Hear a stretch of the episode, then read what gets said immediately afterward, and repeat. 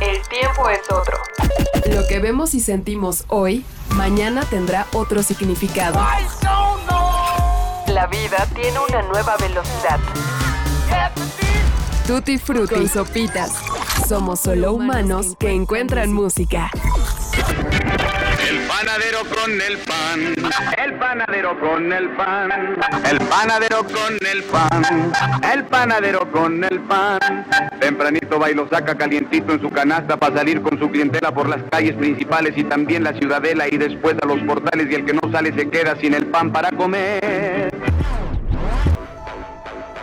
Seguimos celebrando y conmemorando 50 años del hip hop, 5 décadas de ritmo, rimas y revolución musical.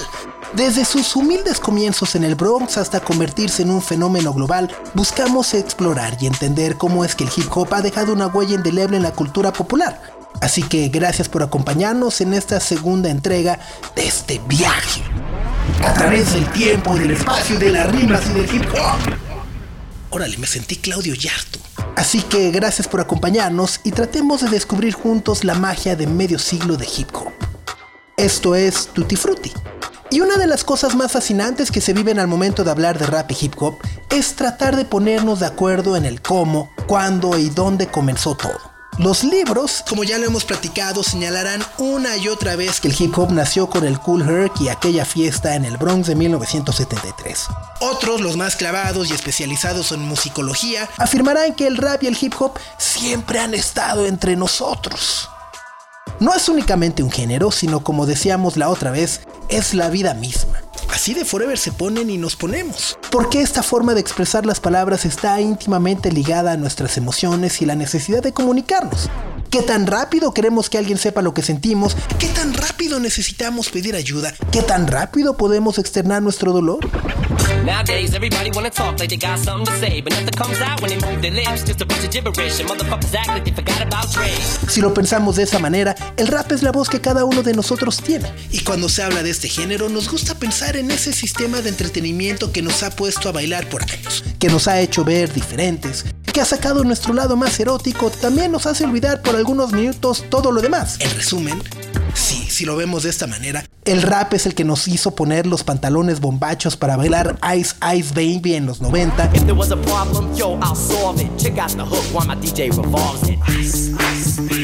Después nos hizo sentir gangstas con Gangsta Paradise de Julio.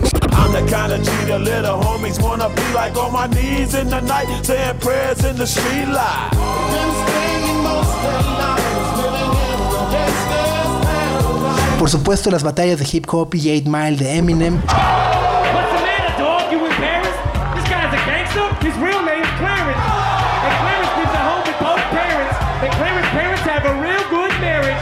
Y más recientemente hasta en las bodas bailar el de Heya de Outas. Sí, todo eso y más es el hip hop. Sin embargo, cuando se piensa y se analiza profesionalmente, el rap se ha convertido en un complejo sistema que entrelaza miles de culturas y sobre todo subculturas a través de un medio musical. Y desde esa base, las posibilidades siguen siendo infinitas.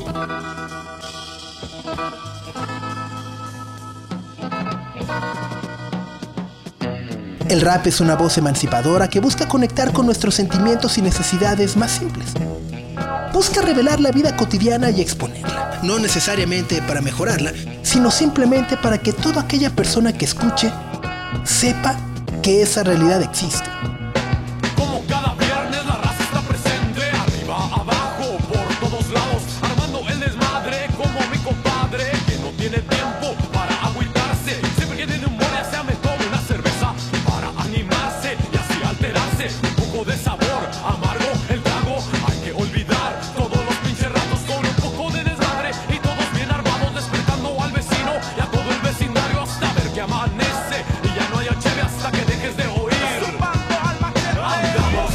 rap y el hip hop es objeto de estudio en las universidades del mundo entero porque no solamente es una corriente de entretenimiento, es música de protesta, aunque con todo lo que sucede actualmente, esa protesta se diluyó o parece un lugar común. Se busca, ley en la ficha pegada en el poste de la esquina para dar vuelta a mi cuadra. Cabello largo negro, uniforme de secundaria, la familia se preocupa, su papá sale a buscarla. Se busca, nunca volvió del trabajo, pantalón de mezclilla camisa cuadros. Después de varios días en la ciudad preguntando, por fin en la fiscalía su esposa le hicieron caso. Se busca, saben lo detuvieron, no se lo llevaron solo, hubo testigos del hecho. Ahora dicen que no está, que no saben paradero, pero del operativo hablaron en el noticiero. Se busca, su mamá pagó el rescate, pero de su paradero desde entonces no se sabe. Han cubierto con su rostro varias calles principales. Hay una investigación abierta, pero no hay avances. Porque vivas se las llevaron,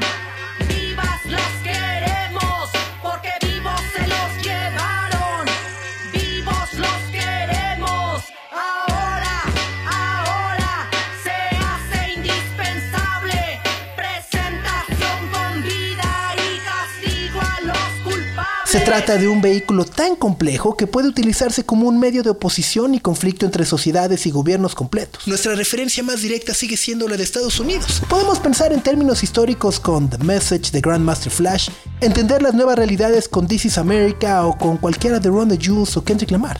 Backpack raps with gats in it. Don't get your cap peeled by the black menace. K. Dot thoroughbred. Move like a militant soldier. On point like a pyramid, forced to be reckoned with, with the best shit. Like the strongest manure, I'm ready when you are. This is it. I'm in the lab cooking up all day. F 'em up all day, like a nympho. I've been dope since S curl ways, trying to convince hoes I got good hair. Knowing damn well there's chemicals there. I'm in the hood with the 17 year olds that's on hood patrol. And they want stripes, so they shoot off bikes. And you know, any moment you can lose your life. So kiss your kids or hug your wife or whatnot. Yo, I spawned with a dragon. He tried to throw his flame, but I ducked, then I stabbed him. Came out the battle laughing. That's a metaphor for any rapper who want it. I smack them till their nose is running. You know the host coming if I'm there. And the host coming once we hit that hotel. There's no assumption. Cool out before I move out. Hop on the 105 and do about 105 before your ass get through out the back seat. There's a dead guy on the freeway. Oh, it's not Dot. Tell the medics it's okay. A beast when the beat break. You probably think I'm dope like it's the realest shit I wrote. But to me it's a throwaway. I stare at them four walls and rap like I'm mad at God. Nice enough, I throw spirit, spear at Nas, to jab at Jay. Matter of fact, no, I take that back. See, I don't play with real legends and rap like you do. And I'm crucial, come real by real scripts and Suwoops. And they shoot. And photography students will beef get the broom. Compton. New York City One Take. Rappers learned something today. Pero a lo que queremos llegar no es solo a la historia cronológica o al dato de la trivia. Queremos entender cómo está funcionando actualmente el rap en Estados Unidos y por supuesto en México, en una época de redes sociales donde millones de voces dicen lo mismo y donde paradójicamente unos cuantos gobernantes acaparan la narrativa. El rap como una oportunidad invaluable de recuperar la palabra. La cultura mainstream siempre ha sido muy difícil de desentrañar, pero ha sido el rap y la cultura del hip hop los que han puesto a prueba la hegemonía cultural del pop. Lo han hecho de manera mucho más significativa que el jazz, que el blues, que el soul, incluso que el rock o el reggae. El hip hop ha ganado batallas legales contra la censura y ha definido también los derechos más elementales de libre expresión. Ha llevado el vocabulario de los guetos o zonas marginadas al inconsciente colectivo y ha transformado el paisaje urbano de decenas de ciudades. La Ciudad de México no es una excepción. Y lo apasionante del género sigue siendo la insubordinación y la capacidad de traspasar las barreras, incluso del idioma, y es por eso que hoy se estudia y se narra de diversas academias. Así que para clavarnos un poquito más, esta semana buscamos a Carlos Dávalos, un etnomusicólogo y profesor adjunto para charlar sobre la historia del hip hop, pero lo quisimos abordar desde la perspectiva que él domina, la académica. Él, como especialista en la cultura popular y movimientos sociales, ha escrito diversos ensayos relacionados con el tema para la Universidad de Wisconsin en Madison, y actualmente es un candidato para doctorado en dicha institución. Sí, buenos días. ¿Es con usted la cita del empleo? Sí, buenos días, tome asiento. Ok, gracias. Ok, aquí vamos. ¿Cuál es su nombre? Yo, Calderón, pero no pariente del presidente. Sin lentes, veo todo claro, lo capto, no mato gente. Soy su vocero y el reportero del guero. Del rap underground dictador, como Porfirio en el pueblo. Soy otros días, nada que ver con Ordaz. Soy un verso alejandrino de 14 sílabas. Nombre de pila del hebreo Micael. Tengo el don de Dios, escribe Michael, ya no te lo bien. ¿Su edad? Enumeración Mayun Cartoon más 7 ¿Teléfono? 449 quieres un 69 ¿Sexo? Saliendo ¿Peso? Medio liviano hinchado pero estoy pesado Todo pelón el juego pegó como el fedo Wow, estatura. Depende de los complejos Si se miden cada 3 milímetros Yo me mido cada 6 metros Ellos son Moxie Box Yo soy como Julius Irving Siete pies soy el monstruo de la sierra Thomas Hewitt lo humano que encuentra en música. Tutti Frutti. Carlos hace unos años observó a cinco jóvenes bailando breakdance tratando de improvisar rimas frente a un edificio colonial en el centro de Manzanillo. Desde aquel punto de vista tan particular, tuvo la epifanía o revelación sobre el verdadero significado del hip hop. Una necesidad primaria de llamar la atención a través de la palabra y el baile. El hip hop en México, como todos sabemos, podía encontrarlo en cualquier momento. Te agradezco mucho que empieces a que me preguntes eso, porque además puedo eh, inmediatamente identificar que fueron a leer cosas que escribí hace tiempo y me da mucha emoción, porque además sí, es una anécdota que sucedió en Manzanillo creció mi abuelo, eh, papá de mi papá, que es de, es de Colima. Y estábamos visitando y había unos chicos eh, bailando breakdance. Yo había, mi papá, mis papás en los veranos de los 90, cuando mi hermano y yo tenemos 10, 11, 12 años, nos mandaron eh, a aprender inglés, primero a Canadá y luego a Estados Unidos. Y ahí fue donde empezamos a, ahí escuchamos por primera vez una canción que es eh, Regulate the Warren G. Y ahí nos enganchamos, entonces íbamos a la par de todos los discos que iban saliendo, ¿no? Entonces eh, ahí empezó, digamos, el, el amor con, con, el género y también el apetito. Y regresando de, esos, uno, de uno de esos veranos, fuimos a visitar a mi, bueno, al Manzanillo. Y, y, fue muy para mí muy, muy, este, pues un contraste ahí muy, muy bizarro, ¿no? A mi edad, ver a unos chicos haciendo breakdance en la plaza pública, que ahora además, es que sí es increíble la evolución, porque ahora vas a cualquier plaza pública del país y hay gente haciendo breakdance, ¿no? Eh, y hay gente rapeando, hay gente haciendo freestyle en el metro, ¿no? Y no y qué decir que ya, ya ahora también, incluso en el Palacio de los Deportes, ¿no? Que pues, es un claro eh, ejemplo de, cómo ha evolucionado. Y repente viene esa polémica, si es, un, eh, si es una afición, si es un deporte o no. Y bueno, pues ahora la incursión también eh, y en las competencias de los Juegos Olímpicos, ¿no? Así es, exacto. Pues el breaking desde haber nacido en los barrios neoyorquinos, sí. Eh, ahorita ya desde el 2020 fue oficialmente un Juego Olímpico. Cuéntanos más o menos cuántas horas a la semana entrenas. Pues, ¿Y cómo te preparas? Depende, entreno de 4 a 6 horas a la, al día y me preparo como físicamente como psicológicamente. La integración del hip hop en el Bronx y en Queens y como un, eh, una respuesta a la opresión que había hacia la comunidad latina y afroamericana en ese momento que era muy intensa y era lo que tenían a la mano, ¿no? Entonces hay esta idea de que el hip hop nació como una respuesta política, como una, como una forma de resistencia social se convirtió en eso, por supuesto, pero primero nació como una forma de, de, darse un break, como decir, a ver, vamos a darnos un, vamos a aliviarnos tantito de este, de este contexto tan, tan difícil, tan duro, y vamos a echarles madre, vamos a hacer fiesta. Pues yo, así es como nace el hip hop, ese es el origen de la primera fiesta, aquella de Sedgwick y, y, ¿no? Con Cool Herc y todo ese, es, y aparte el mito más bien, ¿no? Y luego evoluciona eh, a, este, sí, vehículo de resistencia, de expresión, de empoderamiento, de agencia, que, que se mantiene, yo podría argumentar con mucha evidencia que se mantiene bastante intacto. No obstante que ha crecido tanto y que se ha corporativizado y que hay un monstruo, que es un monstruo de mil cabezas, ¿no? Lo que ahora entendemos como hip hop. Y, y también, para mí, sí es, un, sí es muy importante desde el principio decir que ahorita hay un montón de géneros, hay un montón de cosas pasando en la música que no se explicarían nunca sin el hip hop, ¿no? El hip hop resulta ser un punto de intersección importantísimo para muchas cosas que se están pasando ahorita. Desde, desde el corrido mexicano o, el, el, o tumbado o bélico, como se le quiera decir, hasta, hasta la música coreana, el pop coreano, o sea, todo lo que está pasando tiene como, como una de sus raíces más importantes el hip hop, ¿no? Entonces eso pero también habla de la influencia, habla de cómo ha crecido y habla de cómo se ha metido, cómo ha sido uno de estos moldes este, musicales, pero también artísticos que, que han logrado adaptarse a un montón de circunstancias y a un montón de, de, de, pues de, moment, de, de momentos históricos, de momentos sociales.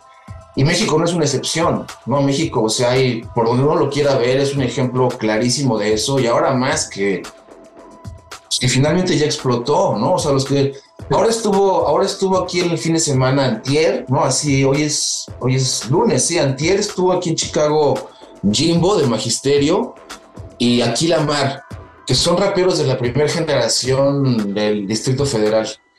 Y este, y es increíble ver que, que aunque su fórmula sigue siendo la misma, ¿no? Eh, eh, eh, pues vienen a Chicago y llenan un lugar, un club con 100, 200 personas, ¿no? Que no es mucho, pero pues ya, ya, ya, ya, hijo, antes era pues muy, muy difícil que eso sucediera, ¿no? La, última, vez, la última vez que estuvo aquí la mar en Estados Unidos fue en Nueva York y fue en el 2007. Entonces ha pasado muchísimo tiempo. De esa generación, ¿no? Sí. Sí, sí, sí, ahora, eh, pues Alemán y todos esta, toda esta nueva generación de raperos nuevos, pues están llenando y rompiendo la muy, muy, muy cabrón, ¿no? La vida y su ruleta me trajo al mismo sitio. Para mi fortuna sigo siendo el mismo tipo. El corazón nunca va a morir invicto, lo aprendimos por amor, como no cambiar de equipo. Hasta la fecha un respeto mis raíces, no como el político que no sabe qué dice. Si algo me queda claro es lo de ser humilde, porque a fin de cuentas nos comen las lombrices y dicen que el tiempo cura toda herida, pero hay cicatrices que no se olvidan. El alcohol y el sexo son pecados de esta vida, o las mejores noches según la expectativa. En Estados Unidos el hip hop nació por temas delicados como la segregación racial y la discriminación. En México, como lo hemos visto en años y meses recientes, las letras tienen una carga mucho más inclinada hacia el significado de la pobreza y las condiciones que orillan a miles a integrarse incluso a añorar la cultura del narco. ¿Qué tanto ha cambiado el discurso del hip hop mexicano que comenzó en los 90, con el que reconoces hoy en nuevos exponentes? Yo creo que hay, hay esta idea este, ya muy, muy eh, taladrada, ¿no? muy masticada del hip hop conciencia, que se, se choteó un poco, se gastó, la verdad, ¿no? Se, se diluyó también, ya no, nos, no sabemos bien qué es lo que significa. Eh, eh, habría quizás que echarse un par de pasos para atrás y hablar de, de generaciones, digamos, primerizas en el hip hop mexicano, que tuvieron como influencia directamente lo que estaba pasando en la frontera, ¿no? Desde Texas o obviamente lo que estaba pasando en, California, ¿no? Pensando en Kid Frost o en Melo Maneis o no, incluso en Cypress Hill, ¿no? Y muchos otros grupos que, que Brown Pride y de Mike Mexa Kings, o muchísimos grupos que fueron muy, muy influyentes, pero que jamás pegaron a un, llegaron a un nivel de mainstream. Entonces, esa influencia también creo que es muy importante señalarla quizás estaría enmarcada dentro de las etiquetas de rap chicano o de incluso gangsta rap, ¿no? So if I act like a pimp, ain't nothing to it. Gangsta rap made me do it. If I call you a nappy headed hoe, ain't nothing to it. Gangsta rap made me do it. Made me do it. If I shoot up your college, ain't nothing to it. Gangsta rap made me do it. If I rob you of knowledge, ain't nothing to it. Gangsta rap made me do it. Made me el rap mexicano o el rap chicano o el rap eh, de nuevo gangsta, pero pegado a la frontera o a la, o a la sí, a California o Texas, que fue de las primeras influencias en el, en el rap mexicano, ¿no? Y que sí es claro que los primeros esfuerzos así serios eh, por hacer rap en México tienen una lírica que tiene que ver con, con una marginación social de nuevo, pero con otro tipo de características, y eso migró, ¿no? Junto con el mismo fenómeno de migración que va y viene, los discos y las líricas y todo eso también regresa. Entonces la gente que regresó eh, eh, eh, a México, ¿no? Después de estar trabajando, estar un tiempo en Estados Unidos, trajo todo esto al país y se generó una primer generación muy básica, este, muy, muy austera, pero con un montón de ganas y con un montón de pasión, ¿no? Entonces, y ahí, por ejemplo, eh, grupos como Sindicato del Terror, ¿no? Se me estaba yendo Sindicato del Terror o Cuarta de Tren o Cuarto de Tren, y hay otros por ahí en, en, en la península, en Yucatán y en Quintana Roo, que desde el principio también estaban haciendo cosas, y obviamente un montón de grupos en toda la frontera, ¿no? Y ahí ya empezamos a ubicar grupos que hasta la fecha ya, ya son grupos eh, eh, eh, que tienen años trabajando y que siguen activos y que vienen de esa generación. Ahí se puede ubicar a Control Machete, ¿no? Que es la punta de un iceberg de toda una, toda, una escena que se estaba, que se estaba incubando en Monterrey, pero también, por ejemplo, pegado a, ese estado en Durango está el, están los Caballeros del Plan G, que también desde ese momento, eh, quizás un poco después, pero ya en los 90, ya se habían formado, ya estaban organizados, ya estaban, ya estaban marcando una escena, ya había un montón de cosas sucediendo. ¿no? Y lo mismo con toda la generación de raperos que, que, vienen de, de, la península de Baja California. De ahí viene la banda Bastón, ¿no? De ahí viene, son de, de una ciudad que se llama Constitución, si no me equivoco, por ahí el que, que, lo, que lo corrijan muelas. Pero vienen de ahí, ahí empezaron. Y también alemán, alemán viene de allá, ¿no? Alemán viene de, de la península de Baja. Entonces, eh, eh, esa, respondiendo a tu pregunta de regreso, creo que eso es una, así, se marca la primera generación de lírica, ¿no? Después, ya entrado los 90, sí es muy clara la influencia de este rap conciencia que, que trata de ser positivo y que trata de igual estar pegado al barrio y de, ser una, una, pues un visor de nuevo a cosas que estaban pasando en México, muy concretas, ¿no? Pero acabó siendo como tenía unos tonos ahí medio regañones, ¿no? Como de, como con una serie de, de desplantes, pues ya estaba medio fuera de lugar, ¿no? Como diciéndole a la gente lo que tiene que hacer, ¿no? Eh, un, un, ejemplo muy claro de eso es Boca Floja, que fue de los raperos, digamos, de esa generación de rap conciencia que más nombre hizo y que, y que a estas alturas sigue trabajando y sigue haciendo cosas muy interesantes, pero creo que su discurso además de enredado, la verdad, eh, eh, ha caído en un par de contradicciones. Entonces, ese sigamos, yo creo que una, una segunda generación, ahí están aquí Lamar, ahí está Magisterio, que es Jimbo, Ivante, ahí está este, ay, Manotas de Guadalajara, Pantera Blanca, está Nedman Guerrero, hay un montón, ¿no? Se me están ahorita seguramente escapando muchísimos, pero es toda una generación de, de raperos mexicanos que ya se establecieron todavía no había un coqueteo con dinero, ni con la industria, ni con publicidad, ni con marketing. Era una escena 100% independiente, 100% independiente. Me gustaría hacer un paréntesis para decir rápido que eso de gangsta rap, sopitas, o sea, es una de esas etiquetas corporativas que, que se inventaron a principios de los 90 porque vendían muchísimos discos, ¿no? Yeah, this album is dedicated to all the teachers that told me I never amount to nothing. To all the people that lived above the buildings that I was hustling from that called the police on me when I was just trying to make some money to feed my daughter. And all the niggas in the struggle, you know what I'm saying? it's all good, baby, baby. Uh, it was all a dream. Pero ya la, ya la hora, a la hora de analizar bien las letras, incluso cuantificarlas, ¿no? Hacer con, con estadísticas, ver en ese periodo del hip hop qué es lo que realmente están diciendo los raperos y el porcentaje, ya de verdad en términos de números, el porcentaje de letras que hablan de pistolas, o de violencia o de crimen es alrededor del 20%. O sea, el otro 80% están hablando de la falta de una figura paterna, el desamparo social, la, falta de no sé qué, ¿no? Entonces, y, es muy cabrón como la corporación, no nos extraña tampoco, únicamente se enfocó en ese 20%. ¿Explico? Y lo explotó. Lo explotó y, y hay anécdotas ya, por ejemplo. Tupac, ¿no? O sea, de esto que dices, Tupac, gran parte de su obra es justo sobre la, ausencia de su papá eh, sí, y demás. Tupac es, un gran ejemplo, un gran, gran ejemplo, porque sí, la gente lo conoce como, como alguien muy violento, como alguien muy, muy de, representar pandillas y una serie de cultura pandilleril gringa, ¿no? Que si los eh, Crips y los, y los Bloods. Pero al final, una vez más, uno analiza toda la, la lírica de Tupac es mucho, mucho, mucho más amplia y habla de, de, problemas sociales mucho, mucho más intensos y de las madres solteras, de la falta de, de, comida sana en los, en los barrios negros, un montón de cosas que tienen que ver con infraestructura al final. Entonces, eso para mí es muy importante aclarar eso, porque el gangsta rap al final... Ah, y un, y un dato súper interesante, incluso como de trivia.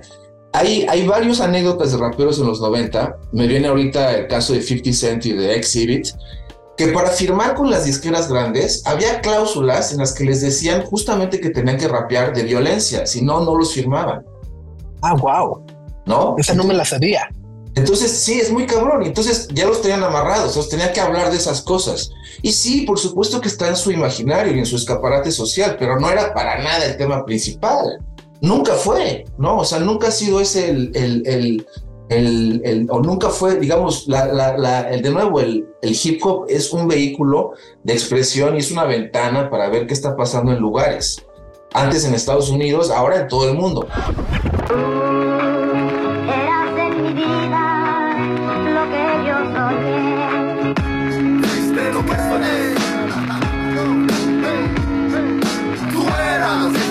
Y que confiaba. Tú eras lo que buscaba para dar la cara por mi gente. Representarla por el mundo firmemente.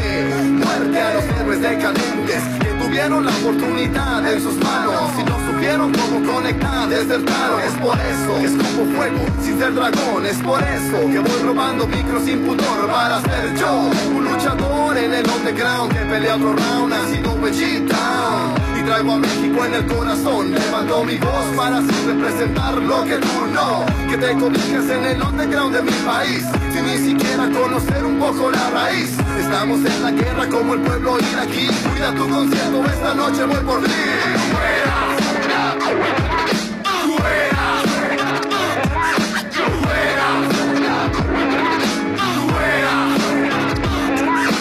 Súper importante también eh, re- reconocer que el hip hop entró en- al México por el graffiti, no por el rap ni por la lírica. ¿no? O sea, lo primero que, los, que, el, que el hip hop en México reprodujo fueron pasos de, de breakdance.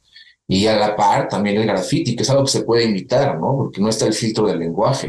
El hip hop surge también a partir de la tecnología y la manipulación física de los discos con los escracheos y demás. En México esa cultura no llegó del todo porque pareciera que vamos un par de décadas atrás. De nueva cuenta, Control Machete lo hizo ampliando películas mexicanas al igual que La Maldita Vecindad. Pero las batallas de Scratch no fueron una práctica tan común por nuestro país. ¿Cómo consideras que mutó ese espíritu o idea del sampleo en una cultura tan diversa y mestiza como la nuestra? ¿Cómo es que se articulan hoy todas esas ideas en los jóvenes que ya no utilizan vinilos? Tampoco había latas para pintar graffiti, ¿no? O sea, eso se empezó a trabajar y se empezó a importar y, y de la misma, o sea, yo creo que incluso, esa es un- un- un- una gran pregunta que sería increíble contestarla con, con, en una chamba de investigación académica, o sea, y ver cuántas, de verdad, así, cuantificar cuál era la penetración de una tornamesa en la sociedad regular mexicana en esos años y de esa manera poder más o menos calcular cómo pudo haber penetrado eso, cómo se pudo haber desparramado hacia, hacia los colectivos o hacia los barrios en donde el hip hop tiene sus primeros focos, ¿no? Aquí en México.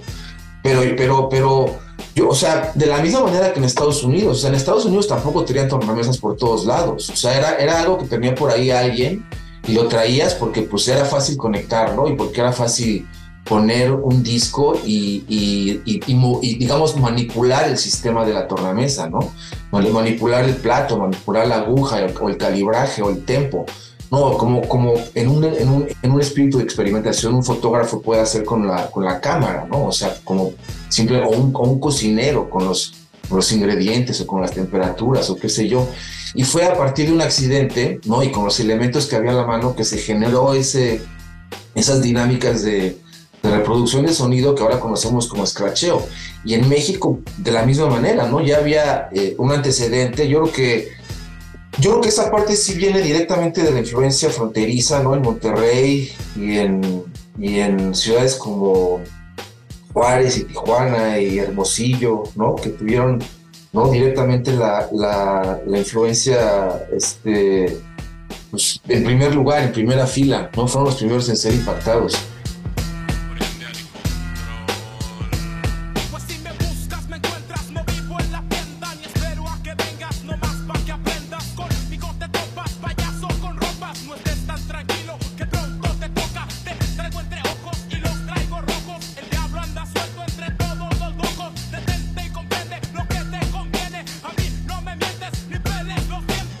Desde antes eh, que estuviera trabajando con, con, con Control Machete, ya, te- ya, ten- ya, ya, ya, tenía incorporado dentro de, sus, de sus- los proyectos que, en los que formaba parte pues, el scratch y el sampleo, ¿no? Que yo creo que los sampleos que Toy diseñó, sí son, yo creo que o sea, ahí sí hicieron mucha escuela, muchísima escuela.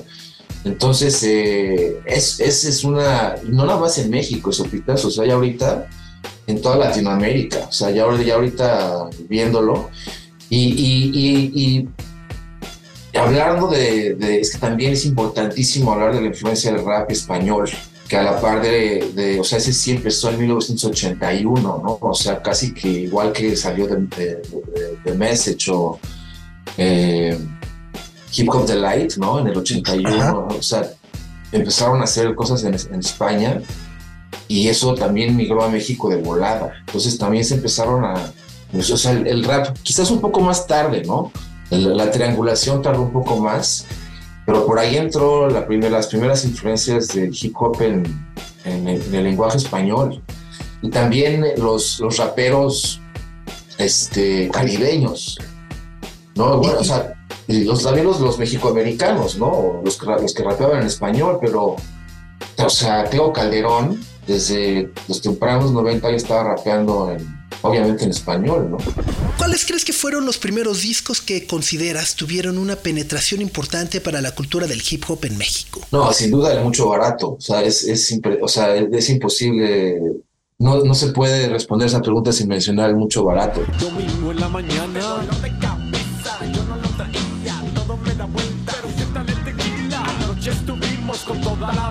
Cerveza, tequila, volteando algunas jarras. Empezamos buscando una pinche boda. ¿Quién se casaba? Sepa la madre, hicimos bola.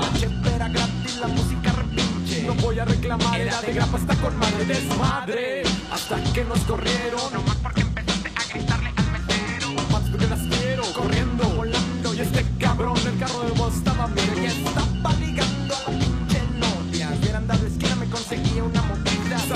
directo al depo de la esquina. Yo traía las botellas en la troca, pero vacías. Cheve, cheve, cheve, cheve. Cheve, cheve, cheve, cheve, cheve, cheve. Cheve, cheve, cheve, cheve. Cheve, cheve, cheve, cheve, cheve, cheve. Raperos como Mike Díaz de, de Aguascalientes, que si tú me preguntas ahorita quién es el rapero más ágil, más versátil, más talentoso en México, yo pondría mis cartas eh, sobre Mike Díaz, que es este, que nada más sigue siendo muy, sigue estando en el subsuelo y con un concepto muy, muy choncho. Su disco, sacó un disco que se llama Elefanteosis, o algo así, Elefanteosis, hace muchísimos años ya. Bueno, o sea, tempranos 2000 y fue muy, muy, fue muy influyente. Fue un disco muy, muy influyente, con, una- con unas líricas súper complejas. Eh, y mira, no, no he mencionado a los raperos de, Guadalajara, ¿no? O sea, de la siguiente generación pues, está el Secan, que, el perro de la C, como él mismo dice, que también ha sido súper, súper influyente. Y él ya, él ya menciona sus entrevistas a Control Machete como una de las influencias que más lo marcaron. Sus primeros discos también han sido, yo creo que de los más, eh, eh, marcaron muchísima escuela en Guadalajara. Y Manotas, eh, que sacó un disco como Pantera Blanca, que es de la generación, te digo, de, Magisterio y de Boca Floja y de, y de Aquila Mar, también tuvo, sus primeros discos también fueron bastante, bastante influyentes. Cuando pensamos en el mucho barato y en control machete, obviamente pensamos en Toy, en Pato y Fermín. Pero está este personaje que muchas veces no se reconoce, el productor, que en esta ocasión es Jason Roberts.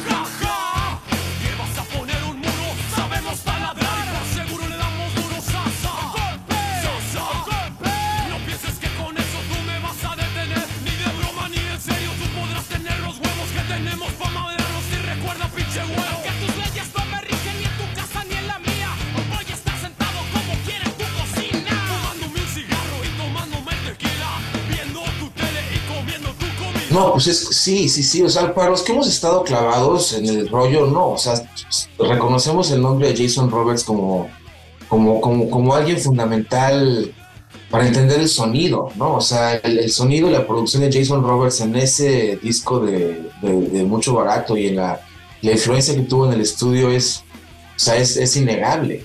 Y es, y es, y, y bueno, sabemos, ¿no? Que Jason Roberts produjo música de Cypress Hill, entonces viene de ahí la, la digamos, la, la, la mancuerna, ¿no? O sea, y también viene por, por Toy. Toy fue el que conectó, según entiendo, a, a Jason Roberts y con él empezaron a trabajar en el estudio. Y sí, o sea, y marcó una escuela muy, muy importante dentro de lo que ahora, después de muchos años, se conoce como boom bap, es cierto tipo de ritmo, cierto tipo de hip hop que, que es muy noventero muy característico de ciertos años, de ciertas generaciones en Estados Unidos y en México.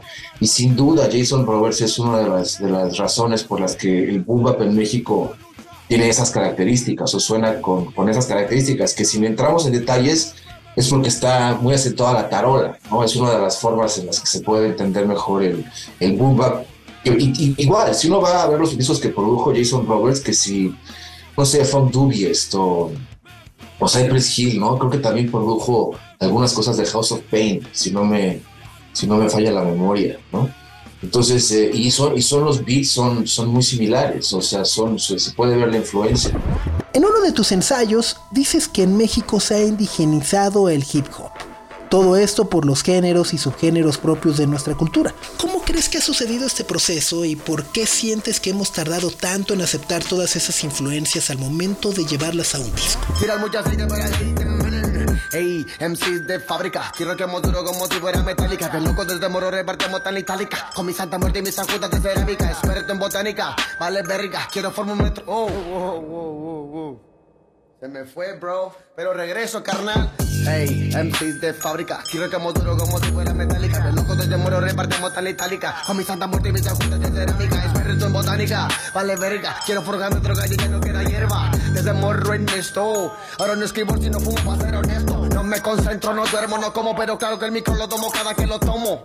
Yo creo que el caso del hip hop mexicano este, es, un, es, un, es un campo de oportunidad espectacular para la gente que se dedica a eso, justamente por la forma en la que se generó, ¿no? la forma en la que se construyó y la forma en la que de manera muy comunitaria se, se, se incubó en diferentes lugares y luego de manera nacional.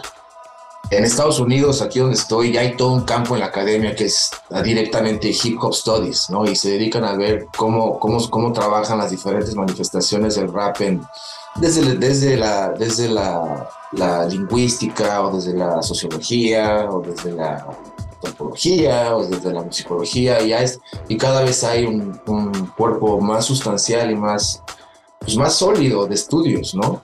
Entonces, dentro de ese campo, dentro de esa, digamos, dinámica de, de approach al fenómeno del hip hop, yo creo que en México hay dos, dos ramas o dos avenidas para entender el hip hop la forma en la que el hip hop se indigenizó o aterrizó aquí en la ciudad, de, en México. Y hablo aquí sí de la Ciudad de México porque es lo que más conozco y es donde estuve y sigo estando de alguna de una manera lejana e indirecta, pero sigo, estando involucrado. Y yo creo que la, primera manera, eh, primero que nada, ¿no? Es, es, es, es, es importantísimo entender al hip hop como una, como una herramienta de de empoderamiento, ¿no? De, reivindicación, ¿no? A partir de un elemento 100% eh, creativo, de un elemento 100% orgánico, que no, que no requiere de nada más que de creatividad y de tener una agilidad mental, se puede generar un cuerpo de, identidad y presencia eh, cultural, eh, artística y creativa que genera empoderamiento, que genera presencia, que genera agencia, ¿no? que genera independencia, que genera poder. Y, eso se ve en muchísimos sectores, lo podemos ver desde el punto de vista, incluso si pudiéramos, bueno, a, lo mejor si hay chance hablamos del rap eh, viéndolo desde el punto de vista de género, ¿no? Y las chavas en México que han hecho rap, ¿no? Y lo, fuerte que es y lo potente que es. Y es porque el hip hop como vehículo cultural se los permite, ¿no? Tiene esa capacidad de, de, de, de, potenciar y de amplificar voces, ¿no? Y de poner el ojo y la lupa sobre problemas muy concretos, muy, muy localizados, ¿no? De, la, la, sociedad mexicana, donde sea que esté parado el rapero, ¿no? Y, y, y, por, eso, por eso la palabra real es tan, tan, tan importante en el mundo del hip hop, ya igual que otras cosas muy choteada, muy diluida, pero lo que tiene que ver es simplemente con ser auténtico y con hablar de las cosas que estás viviendo. Y por eso el hip hop eh, eh, es una ventana tan, tan, tan leal, tan noble hacia las cosas que están pasando, ¿no? En, en donde sea, en el contexto del rapero, ¿no? Entonces, por un lado, esa, esa, yo diría que es una avenida, ¿no? una, una, una, una ventana para, para ver el hip hop en México. Y por el otro, otra que para mí es fundamental, así muy cabrón de verdad, y más en un lugar como la Ciudad de México, es ver cómo transforma la ciudad. La misma ciudad cambia por el, por, el, por, por gracias al rap y al hip hop. Y de repente todos, de repente este, las estaciones de radio, los medios como ustedes, y todo el mundo empieza a poner el ojo en otros eh, sectores, en otras delegaciones, en otros mercados, en otros bares, en otras escenas, en otros clubes.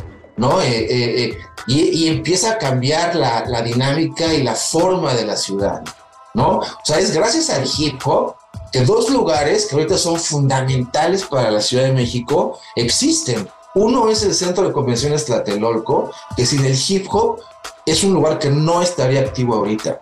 Y fueron los raperos organizados, ellos solitos, los que, los, los que empezaron a reactivar ese lugar, que no estaba, no, los, ni Ocesa ni las otras este, este, productoras más independientes tenían tentáculos ahí. Entonces fueron los primeros lugares en los que los raperos y la ciudad empieza a cambiar, ¿no? Eso es fascinante. ¿Qué decir del graffiti? Con la ciudad, con el graffiti la ciudad también empieza a cambiar de manera radical radical, ¿no? Y, se empieza a generar una identidad o, se empieza a, ensamblar una identidad encima de otra identidad, ¿no? Imagínate la identidad de un rapero que grafitea una estatua o que grafitea bellas artes. Ahí hay, ahí hay una serie de mensajes empalmados que son muy, muy, muy, muy potentes, ¿no? Y perdón, el otro lugar que iba a decir que es fundamental para la Ciudad de México y me corto una oreja si no es por el hip hop, que ese lugar de verdad fue muy influyente, es el Foro Alicia. El Foro Alicia sin el hip hop no hubiera sido lo que es. Otros géneros también, por supuesto, ¿eh? no, no quiero decir que nada más fue gracias al rap.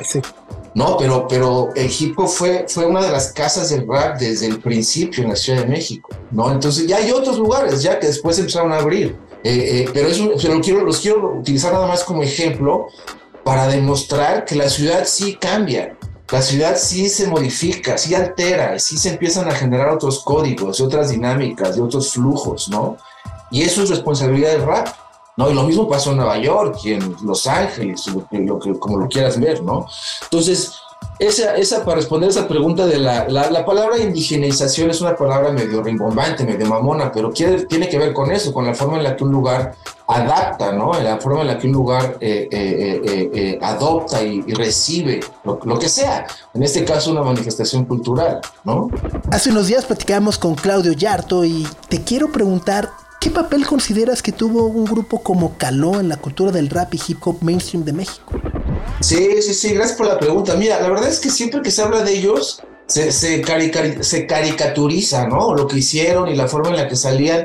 Y, entiendo por qué. O sea, sí había ahí una cosa como muy recargada, muy exagerada, ¿no? La forma en la que rapeaba y hablaba y se vestía y, y ¿no? Y el capitán, ¿no? O sea, como que sí había una, una, una forma eh, musical y, lírica muy recargada, ¿no? Que sí se puede caricaturizar.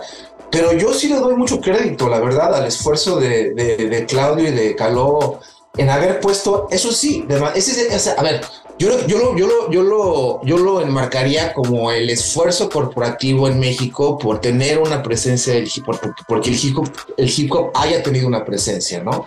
Porque era, era, ¿qué Chris que era sacó a, a Caló? Fue, ha de haber sido Sony, ¿no? Quizás. Sí. Yo creo que fue o BMG, ¿no? O BMG, una de las dos. No, no sé, no estoy, no estoy seguro, la verdad. Y yo creo que, yo creo que en ese sentido, o sea, en ese momento estaban sucediendo cosas como estaba la colita de, por ejemplo, cosas como Snap o CNC Music Factory o este Technotronic quizás, ¿no? Entonces, que, era el esfuerzo corporativo que había del otro lado. Entonces, si lo veo desde ese punto de vista, desde el diálogo de las disqueras transnacionales por tener una presencia y tener una un pie en México con esos, con esos nuevos ritmos, digamos, con esa nueva forma de, hacer eh, música, pues Caló es la, es la cara de eso en México, ¿no? Y, es, y, navegó todos esos lugares, ¿no? Que si los programas mañaneros en Televisa o que si los programas de radio y si las rotaciones súper intensas en, las estaciones comerciales, ¿no? Y, y, por ahí entró una influencia pues que sí, sí tuvo, o sea, que sí tuvo al final, eh, se puede ver en otros lugares, ¿no? Se puede ver la, influencia de, desde, o sea, hay algunas canciones de, la banda Bastón que hablan de eso. Ahorita me acordé una de, de Jessie P, que es otra de las raperas de la Ciudad de México que, está, que, lleva muchos años ya muy establecidas, que también reconoce ella la, la influencia que tuvo Caloi, que tuvo, que tuvo Claudio Yarto en en, empezar a generar una dinámica, ¿no?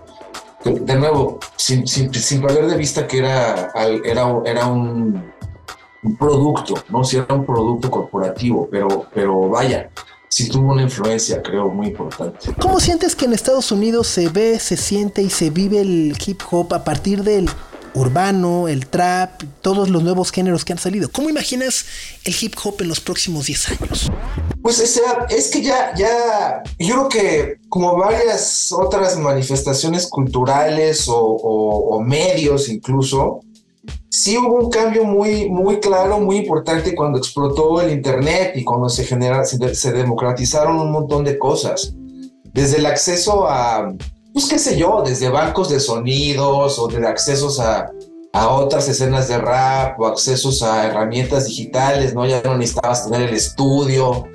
Eso, eso sí, sí modificó como muchas otras escenas o géneros, ¿no? A mí me gusta más pensar en el hip hop no como un género musical, sino como un movimiento, ¿no? Que involucra muchas más cosas que música, ¿no? Eh, en ese sentido muy parecido quizás a la, la tropicalia brasileña, ¿no? Que era mucho más que música, ¿no? Había literatura y cine y, cuestiones este, que tienen que ver con, con incluso materialización plástica de cosas, ¿no? Que están sucediendo. Así va el hip hop. Y bueno, el reggaetón, yo no lo entiendo sin el, sin el hip hop, ¿no? Y sin el dancehall jamaicano, ¿no? Y sin el general, ¿no? Que es un antecedente tan, tan, tan importante de, del rap y, de, y del reggaetón, ¿no? En, Latinoamérica. Yo creo que, mira, eh, no, no es, o sea, voy a estar especulando, obviamente, pero yo creo que es, es interesante voltear a ver otros géneros y ver cómo se han reproducido y cómo ver cómo se han eh, eh, han mantenido sus esencias de diferentes formas, sin embargo, también han tenido que responder a un crecimiento muy claro, ¿no? De demandas o de, o de, o de, ¿no? mercados o de industrias. Y yo creo que el hip hop no es la excepción. El hip hop ha crecido claramente a un nivel mainstream, este, pues así estratosférico, ¿no? No hay los grandes, grandes, grandes actos de pop mainstream desde Beyoncé hasta Rosalía, pasando por Dua Lipa o lo que sea, no se entienden sin el hip hop, ¿no? O sea, la gente no, no, no, la gente no conoce tantos nombres como Timbaland, ¿no? Timbaland es uno de los productores más importantes de toda esa, de esa, de esa escena y viene del rap más, más, más ortodoxo noventero, ¿no? O Germán Duprao, este, o sea, hay un montón que, que, que migraron hacia el pop y que influyeron, o sea, influyeron en la escena del pop eh, por décadas, ¿no? Entonces, eso es, eso es hip hop también. Pero entonces uno también puede voltear a ver desde el punto de vista desde, desde la el entrepreneurship, ¿no? Que dicen los gringos y cómo ha crecido desde ahí el, el rap, ¿no? Eh, eh, cómo ha crecido en la moda o en, o en, o sea, allá ya, yo no, no, no, no, nunca he oído, por ejemplo, que se hable de, del rockero billonario que entró a la lista. Sin embargo, en el rap sí se habla de eso, ¿no? ¿No? Eh, eh, y está Dr. Dre, ¿no? Que es una de las mentes más brillantes que, que hay en la, en, la, en, la, en, la, industria del entretenimiento ya. O sea, es, es este, un monstruo, ¿no? Eh, y además con un estilo y una elegancia y una presencia que yo, yo respeto mucho, porque además sí viene, viene de Compton, de un lugar que, que, que sigue siendo, donde viene también eh, Kendrick Lamar y un montón de, de, otros sujetos, ¿no? Y, que además justo fue como bateado en, en su momento por Such Knight, ¿no? O sea, cuando, cuando firma Tupac, un poco como que hace un lado a, Dr. Dre. Y, ese sujeto, Suge Knight, es, es, justo uno de las, de las, de los, de los como pues uno de los pies, yo es que me choca hablar de ese güey porque, porque tiene muchos reflectores y se le da mucha atención, pero era un, horrible. Un, gañán ahí, este, aprovechado, este, ¿no? Que no tenía ningún talento de nada más que estar aterrorizando y, en fin, o sea, no obstante que está esa parte tan mainstream, tan grande, sí es increíble y también muy, muy, muy chido ver que se mantiene una esencia una esencia súper, súper cruda, ¿no? Eh, eh, eh, donde lo quieras ver, o sea, tienes a gente hasta arriba como Kendrick Lamar o Killer Mike haciendo el rap muy, muy, muy cabrón, ¿no? Con, una, con un mensaje muy, muy sólido. Y también tienes a la gente que sigue en el barrio haciendo sus cosas y haciendo su, su, su, su, activismo, digamos, hiperlocal. Y también ya hay rap que no tiene nada que ver con eso. ¿no? Y hay, hay, hay, hay, rap que tiene que ver con... Y también en México, eso me encanta del rap mexicano, ¿no? Regresando a lo de rap conciencia y las generaciones, ya hay rap que en México que no tiene nada que ver con eso y que tiene y que tiene que ver con otras realidades y con las generaciones nuevas, ¿no? Y, y, a mí me encanta ver eso eh, sucediendo tanto en México como en los generaciones nuevas aquí en Estados Unidos, ¿no? que, claramente han llevado tanto en la parte musical como en la parte lírica el rap a otro lugar, el famoso triplete, que es algo que, yo lleva existiendo toda la vida, pero yo creo que lo puso en el mapa el grupo Migos, que es del sur, Migos, el Migos Club.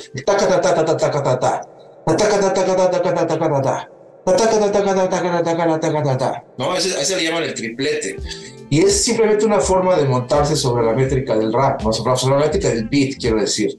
No, y, eso es, y eso es algo que tiene que ver con generaciones nuevas, ¿no? y, y en, en, concreto con el sur de Estados Unidos, que tampoco se habla nunca del sur, se habla de la costa oeste o izquierda, pero nunca se habla de Houston, nunca se habla de Nueva Orleans, nunca se habla de Georgia y de Atlanta. De Atlanta sí, finalmente, pero todo el sur de Estados Unidos ha tenido una influencia abismal, así muy, muy, muy, muy grande, y también en la forma en la, en la que entendieron los, la producción de los beats, ¿no? que no tiene nada que ver con la forma neoyorquina, o la forma de Dr. Dre, por ejemplo, ¿no? que ese sonido tan dulce del G-Funk. Pues es, es un sonido completamente distinto. As far as I can remember, Screw always been a DJ. When we was young, we used to make mixtapes and sell them at school for lunch money. And my sister had one of them little record players them little plastic kind that you can adjust the speed to. And I think we had Mantronics, the fresh is the word. Please don't get concerned. And that's the first time that I myself experienced them actually slowing something down. We're just here to rock this song. But Screw got to a point, he was like, I'm gonna make a whole tape slow. And I'm like, a whole tape? Well, that's on you if you wanna do it then. I'm back, man. Ghetto boy. but please don't get concerned. Cruising down the slab, jamming DJ Screw, smoking a sweet. Drinking a brew, something came across my mind, nearly dropped my 40. Yellow bone owed me money from a bachelor party. I made a U-turn down MLK, 120 in a caddy, yeah, I'm on the way. The cutie homes where I roam to collect my riches. Man, I'm getting tired, have to check these bitches. Cause the boys down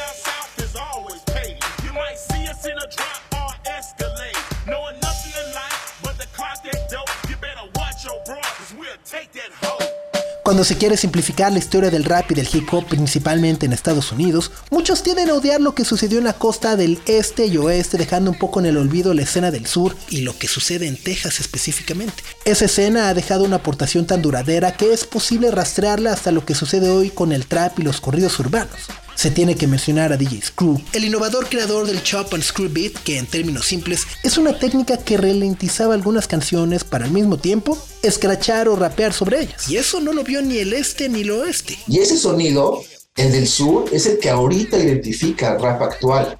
Por eso a la gente le cuesta tanto trabajo moverse dentro de, moverse dentro de los diferentes eh, ritmos que, que, el hip hop tiene. O los famosos, los que conocimos, qué sé yo, el Wu-Tang Clan o qué sé yo, a lo que ahorita está sonando, que sí suena muy distinto y son beats mucho más nebulosos o con una, digo, con un, con un tempo distinto, con una métrica distinta, con otro tipo de síncopa, ¿no? Pero es porque es otra influencia, nada más, no es porque, no, o sea, y ese, y ese, rap, ese tipo de rap o esa forma eh, de entender el, el rap, también ahorita ha tenido una influencia, o sea, abismal ya en el, a nivel este, eso pluma no se entiende sin eso. Compa, ¿qué le parece esa morra? La que anda bailando sola me gusta pa' mí. Bella, ella sabe que está buena, que todos andan pegándola como baila. Me acerco y le tiro todo un verbo. Tomamos tragos sin pero, solo O sea, a- además de la parte mexicana, ¿no? Y todo lo que pasa en Sinaloa y por allá. Pero Peso Pluma no se entiende sin ese tipo de rap, que mucha gente ya lo empieza a ubicar como trap, ¿no? Y que sí, Que, está, que está ahí, está muy emparentado, pero viene básicamente del hip hop del sur de Estados Unidos, ¿no? Oye, y, y hablando justo, ya para, para, para cerrar, eh, quiero preguntar un poco sobre, sobre Kanye. Saying she a gold digger, but But she ain't messing with no broke niggas. Now I ain't saying she a gold digger. But she ain't messing with no broke niggas. Get down, girl, gon' ahead, get down. Get down, girl, gon' ahead, get down. Get down, girl, gon' ahead, get down. Get down, girl, gon' ahead. Pues o sea, es, es, un, eh, es una figura controversial, ¿no? Yo diría. Esa sería quizás la forma en la que yo lo... Sería el adjetivo que utilizaría para, para hablar de él. Pues yo llevo a dos horas de Chicago, ¿no? Entonces hay una, hay una escuela muy grande por aquí de todo lo que hizo, ¿no? Y de todas las influencias. Y yo diría que, que como hay, hay dos kanjes, yo diría que el kanje productor, ¿no? Que estaba muy, claro, que, que sigue siendo, quiero pensar, un genio para entender, para, para manufacturar un beat, ¿no? Hay, hay muchísimos ejemplos en sus discos o a mí me gustan muchos beats que le produjo al King Push, ¿no? A Pusha T, que dices, puta, Kanye, o sea, te hubieras quedado ahí, maestro, ¿no? Y luego se, se mudó a toda esta parte que tiene que ver con un showman y con el entretenimiento y su vínculo con esta familia, ¿no? De, de- de mujeres de la televisión y de los reality shows. Eh, eh, no, no, o sea, no sé, yo, yo pienso que en un momento sí se, no, nadie es inmune a los, a los, al, impacto del poder, ¿no? Dicen por ahí, al impacto de, la- de ese tipo de exposición. Y Kanji al final sí me parece que es una, que ha sido, ahorita me parece que es una influencia súper chafa. O sea, sí me parece que se convirtió en un, yo, yo, yo en lo personal, ¿no? Cuando tengo que hacer cosas de música o en la universidad o así, la verdad es que no le, no le doy, prefiero, como a Michael Jackson, ¿sabes? O sea, prefiero, prefiero ya no hablar de él y darle, y darle espacio a otros a otros entrepreneurs, a otros productores, a otras personas que están haciendo cosas a ese nivel también, ¿no? Ya ves que otros, otros raperos ya se quedaron en el lugar de Kanye a nivel de moda. El propio, el propio Jay-Z, Sopitas, o sea, a mí el Jay-Z me parece que es una mente, está muy cabrón ese güey, la verdad. Está muy, muy choncho, muy, muy choncho. Hizo su, es un matrimonio ahí con la Beyoncé que pues, es uno de los power couples más, más, más, más, más eh, potentes que hay ahorita, ¿no? O sea, a nivel de pues, Emilio y Gloria Estefan, qué sé yo, ¿no? Más, yo diría, ¿no? Entonces, eh, eh, no sé, Kanye, a mí, a mí nunca me gustó el rollo que tenía con Adidas, ¿no? Nunca le entré. Creo que hay colaboraciones mucho más interesantes, e- incluso con Adidas y otros raperos, ¿no? Para mí más lejos. Siento que se infló mucho. Y, la, y, y y mira, el último, una de las últimas este, reseñas que, que escribí, a lo mejor la escribí para Sopitas, incluso ya ni me acuerdo, para el, el diario que tenía Rulo. No me acuerdo, la verdad. Para frente, ¿no? Para frente, a lo mejor, no me acuerdo, pero fue uno de los discos de Kanye. Uno de los, de los, creo yo, últimos así, que, que, sí dije, ah, órale, Kanye, aquí sí todavía no manches, o sea, sí se puede ver que, que, que, que, que no, o sea, y hay una diversidad de- de- de dentro de tu cartera de producción, ¿no? Y tus invitados y cómo utilizas el flow de cada quien para modificar y calibrar tu sonido y la, produ- ¿no? la producción de cada canción. Pero ya, pues no sé, ahorita ya eso ya no, ya no es lo que habla de Kanye, ¿no? Kanye ya es que si los chismes y que si ya es antisemita y que si se le fue la onda y que si los problemas mentales y que si ya es un ejemplo de, de, de- de masculinidad en el siglo XXI que no, o sea, lo entiendo y entiendo la ventana, pero yo, yo, yo, yo, yo ahí sí en lo personal decidí no darle tanta, tanto foco, sí. Con sopitas. Agradecemos muchísimo a Carlos Dávalos por el tiempo que nos concedió desde Chicago para la realización de este episodio. Si quieren clavarse muchísimo más en las batallas del rap o las actuales corrientes del hip hop en México, él mismo nos recomienda leer los siguientes libros. Black Noise de Trisha Rose, Hip Hop Wars de Trisha Rose también, Can't Stop One Stop de Jeff Chang, The Boogie Down and Esa York de Tiosha Bojorques y Mexican Fusca, Filosofía del Hip Hop de Eric Mejía Rosas. Dicho lo anterior, no nos queda más que agradecer a José Antonio Martínez y a Carlos el Santo Domínguez por el guion y diseño de audio de este episodio. Yo soy Sopitas y los espero la próxima semana con muchas más rimas y música en este su podcast de confianza, Tutti Frutti. Súbale al volumen. Adiós. El tiempo es otro. Lo que vemos y sentimos hoy, mañana tendrá otro significado. La vida tiene una nueva velocidad. Tutti Frutti sopitas. Somos solo humanos que encuentran música.